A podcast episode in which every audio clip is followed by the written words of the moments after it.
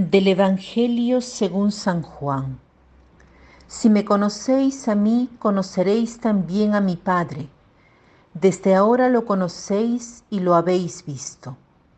Le dice Felipe, Señor, muéstranos al Padre y nos basta. Le dice Jesús, tanto tiempo hace que estoy con vosotros y no me conoces, Felipe. El que me ha visto a mí ha visto al Padre. ¿Cómo dices tú, muéstranos al Padre? ¿No crees que yo estoy en el Padre y el Padre está en mí? Las palabras que os digo no las digo por mi cuenta. El Padre que permanece en mí es el que realiza las obras. Creedme, yo también estoy en el Padre y el Padre está en mí. Al menos creedlo por las obras.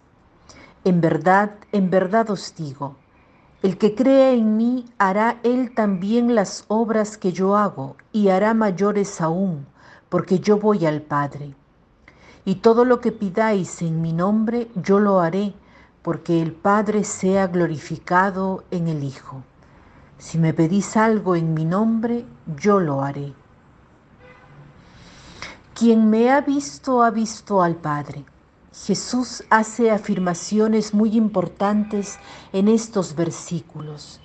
Sus palabras no son vacías y abstractas, encuentran espacio en su vida.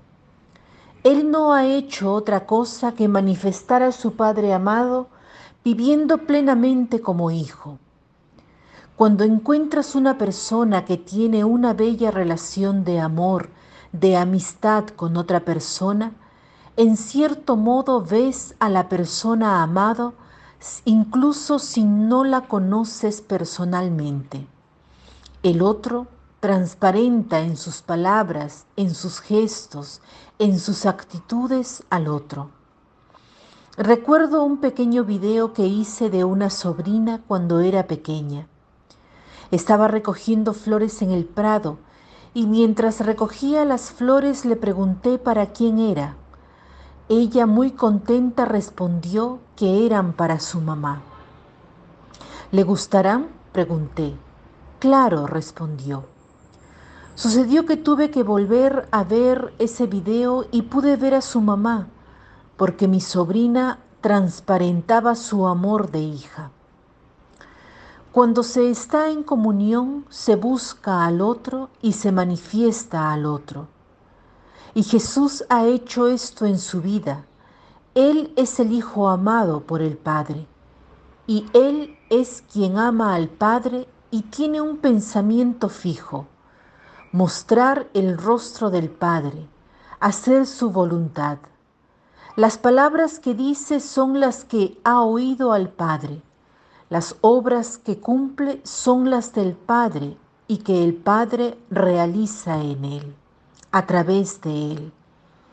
Y es así que Jesús es la luz del mundo, porque la luz que refleja es la luz del amor, de la vida divina, que es una vida de comunión, de la familia divina, de la Trinidad.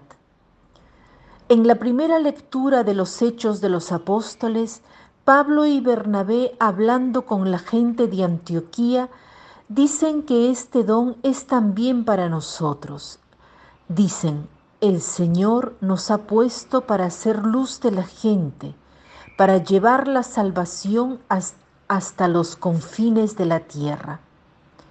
También nosotros, como Cristo, somos luz, pero no cuando brilla nuestra propia perfección, cuando somos el centro de la atención, sino que paradójicamente Justo cuando nuestro yo desaparece, se manifiesta en nosotros y a través de nosotros Cristo y el amor que nos une a Él.